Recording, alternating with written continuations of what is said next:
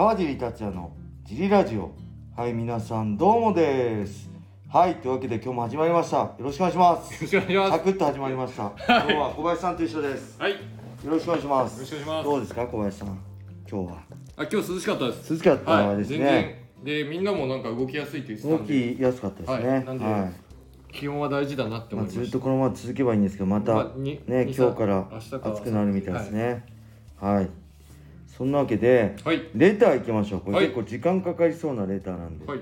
えー FBF 川尻代表小林さん、はいお仕事とラジオお疲れ様です。レターネーム、はい格闘技素人ですはい。ライジンディープシュートなどプロ総合格闘技団体が多数あるかと存じますはい。格闘技素人は競技としても団体の違いがあまり分かっておらず恐縮ですもし可能でしたらシュートボクシングやパンクラスなどを含めた団体競技の違いや特徴見るべきポイントさらにはそれぞれの注目選手や団体の移籍話などをはい。教えていただけませんでしょうかい何卒よろしくお願いしますはい。はいこれはねすごい話すと長くなるんですよもう生い立ちから話すとねはい。日本の MMA 総合格闘技っていうのははい。プロレスですよねはい。もともとは UWF っていう、はいえー山本空選手のね RV とかに出てくるんですけど、中村大輔選手とかね。はい。いわゆる普通のプロレスではなくて、はい。なんていうのこのエンターテインメント性を排除した、えー格闘技的なプロレス？ロープに振られて戻ってきたりとかロープに飛んだりとか、はい。相手の技を受けるとかじゃなくて、はい。キックと、はい。えー寝技。はい。でサブミッションですねいわゆるサブミッションゴツゴツしたプロレスがはい。一時期一世風靡したんですね、はい。で僕のこの今から言うのこの僕の知識なんで間違ってるかもしれないんでその辺はご了承ください、はい。もともとその UWF さえも元をたどればアントニオ猪木なんですよね。だから全部アントニオ猪木からの系譜ではい。UWF はい。でいわゆる僕の出身のシュートは、はい。えー初代タイガーマスク佐山悟さんが UWF から、えー理想の格闘技をやるために、はい。えー作ったのがシュートですね。はい。であとはパンクラスですね。はい。パンクラスはその中で UWF が分裂して、はい。UWF インターナショナル。これ高田信彦さん、はい。でリングス前田明さんですね、はい。で藤原組になります。これ藤原組長。で藤原組長の藤原組から分かれて若い選手たちが自分の理想を追い求めるために始めたのがパンクラスですね、はい。船木正勝さんと、はい。えー鈴木選手ね、はい。はい、鈴木みのる選手お。を中心に始めた、えーこれはいわゆる、えーガチです。藤原組はプロレスでした。はい。で、えー UWF インターナショナルもプロレスでしたね。はい。でそこからプ UWF インターナショナル高田信彦は最強って言ってたんですはい。最強高田延彦。プロレスは最強だ。はい。でヒクソン・グレイシーえーグレイシー一族は1993年にはい。 UFC ジアルティメットあアルティメットファイティングだっけ？チャンピオンシップ、はい。アルティメット大会で出てきた時のグレイシー。でそれがホイス・グレイシー。弟です、で、えー兄のヒクソン・グレイシーは僕の10倍強いって言ったのがヒクソン。でそのヒクソン戦を実現しようとしたのが、えー今の雷神の代表の榊原さんたちですね。東海テレビだった榊原さんたちがで高田さん対キクソン・グレイシーを実現させるために作ったのがプライド。で佐山悟さんが作ったのがシュート。はい。で船木正勝さんが作ったのが、えーパンクラス。はい。そして、えーリングスから前田明さん。リングスも最初はプロレスだったんですが途中から KOK ルールっていうね、えー今今の MMA のルールでパウンドとかグラウンドでの打撃がないのが KO ルール KOK ルールでその系譜を継いでいったのが、えー今はなきゼストですねおゼストだからリングスの関係者が作ったのがゼストはい。なんで当時僕らが出て、えーやってた頃のシュートはい。パンクラス、はい。えー、何でしたっけ？ゼストはい。は、えーまあ、いわゆる UWF からの系譜で流れてき作られてきた団体、もう一つありますよね。わかります？もう一つ。シュートパンクラス。ゼスト。ディープです。佐伯茂茂のディープ。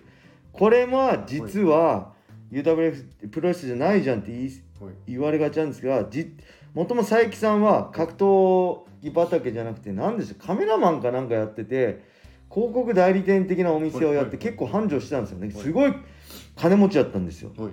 で、えーその名古屋愛知のプロレスのはい。売り工業かなんかを確か買ってたんですよね。なんとかプロレスとかでそこの、まあ、いわゆるプロレスの谷町的な存在でやってた金持ちの佐伯さんに確かね間違ってたかもしれないです。パンクラスの誰かがはい総合もやろうよみたいにやってやっ始めたのがディープなんですよね。なんで最初はパンクラスの選手結構出てて、はい。えー佐伯さんがディープ作った頃のディープへのディープディープの売り文句はプライドをぶっ潰すでした。えー。そのぐらい大会場でどんどんやっててはい。けどどんどん金がなくなって、えー今のディープになった形ですね、えープライド武士道から、えープライドに協力するようにな。る、はい。そういう感じで大体プロレスから来てます、で今は他にもなんでグラちゃんとかねグラディエーターとか、はい。えーファイティングネクサスとかありますけどその辺はプロレスとは関係ないかもはい。しれません。なんで大体 MMA のね日本の MMA の生い立ちははい。プロレスからの始まりなんですよね。はい。でその中で、まあ、ライジンのルールはみんな分かってると思うんですけど、はいえー今シューまあゼストはなくなってしまったんですよ。はい。でシュートとパンクラスははい。もともとパンクラスは小艇でした。グローブなし。小艇でキック。でねヒールホールドとかも途中からなくなったんですよ。ねあまりにも危険だって言って。はい。でプロレスからの流れそうだったんですけどグローブになってはい。でそれぞれ団体の特色あったんですがはい。シュートだったら後頭部殴ったりとかね、はい。い、ろいろあったんですが、えーここ最近やっぱり UFC がもう MMA の世界の中心になってきて、はい。えー前回のラジオも言ったようにユニファイドルールアメリカのアスレチックコミッションが決めたルール、えーはい。5分3ラウンド、えーで肘打ちあり。下からのグラウンド状態での切り上げなしサッカーボールキック。グラウンドの膝なし。で肘打ちあり。っていうルールに準じてるのが今のでケージね。シュートと、えーパンクラスですね、えーアメリカのユニファイドルールに合わせてるのがはい。シュートとパンクラス。はい。でディープは、はい。えーちょっとね今ルー2ラウンドと3ラウンド昔違ったんだけど今どうなんだ？ちょっとわかんないですけどライジンルールに寄せてるのはディープですね。サッカーボールキックもありなこれはやっぱライジンとのなの何？この関係が深いのもあると思うんですけどディープはライジンに寄せてサッカーボールキック等もありです。はい。で肘もありです。でき今はケージです。はい。であと何でしたっけ、えーシュートパンクラスディープ。そうですよね。でライジンがリングとケージではい。分かれてますね。でシュートボクシングははい。総合格闘技じゃないんで、はい。どっちかって言ったらキックボクシングはい。からの流れで、えーキックボクシングに投げと立ち関節技を入れたはい。のがシュートボクシングですね。シーザーたけしさんが作った、はい。でその投げっていうのもはい。これ面白いんですよえっ、とダウン取ったら大体1ポイントなんですよ。例えば1回ダウン取ったら10対9になるんですよ。はい。1ポイント減るんですダウン取られた方が、判定1ラウンドずつで。で投げもはい。ダウンと同じ効果なんです。投げ1回投げると10対9になる。ダウンと同じ威力があるよ。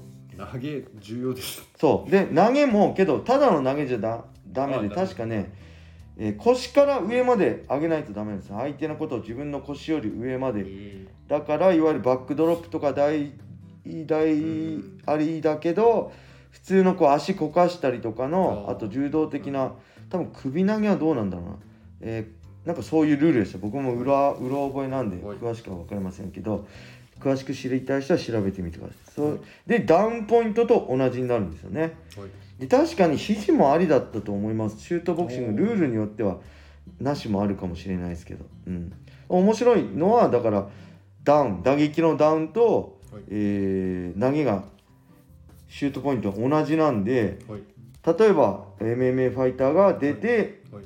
えーダウン取られてもはい。思いっきりバックドロップとかで投げたら同じポイントになると。えでプラス立ち関節がありなんでグローブなんでなかなか難しいけど、はいえー立ちながらのギロチンチョークだったりはい。バックチョークだったり確かアームロックとかでも一本勝ちがあった記憶がありますね。はい。はい。そんな感じかな。あと何かありますか？小林さん。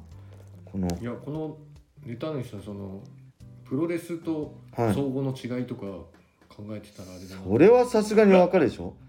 今時。はい、20年前だったらあ一緒とはあれですねその総合のその各団体が乱立してる理由が、ああ、まあ、でそのしもともとが違ってその主そう義ですね。主義主張が違ってそう主義主張本当主義主張ですね。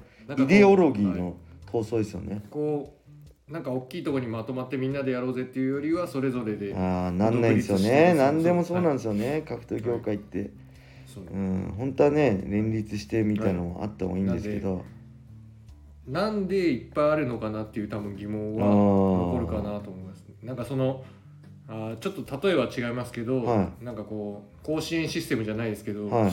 まあいろんなところでこう予選があって最後全部のチャンピオン決めるとかああそうですね。そういうコミッション的なのがあればね。各団体でチャンピオン同士が戦う大会が年1回あるとかね。そういうのあればいいんですけど、えーまあコミッションがある、ね、アメリカでさえいろんな団体ありますからねなかなか難しいですよね。それをやろうとしてるのがはい。アマチュアでやろうとしてるのはあれですよね。IMMAF って言ってこの前、えー、ライジン出た、はい。えーレーナ選手と戦ったはい。何でしたっけ？ススベッキスカーじゃなくてなんかあのすごいウクライナの選手うん良かった。ウクライナの選手とかはあそこ出身だし、この前 USC で勝ったマカ F でしたっけ、えー平選手とはい。あの同じような感じのすごい強い選手。それもい。出身なんですよね。なんでそういうのはオリンピック競技もうみんなでアマチュアをまとめてやろうって言ってるのはそれですね。なかなかプロだとねビジネスになっちゃうんで難しいですよね、うんはいそんな感じです。すごいはい。いいレターをありがとうございました、えーもし間違ってたらすいません。興味あればぜひいろいろググって調べてみてください、えー日本の MMA の生い立ちですね。はい。はいそれでは今日はこれで終わりにしたいと思います、はい。皆様良い一日を。またねー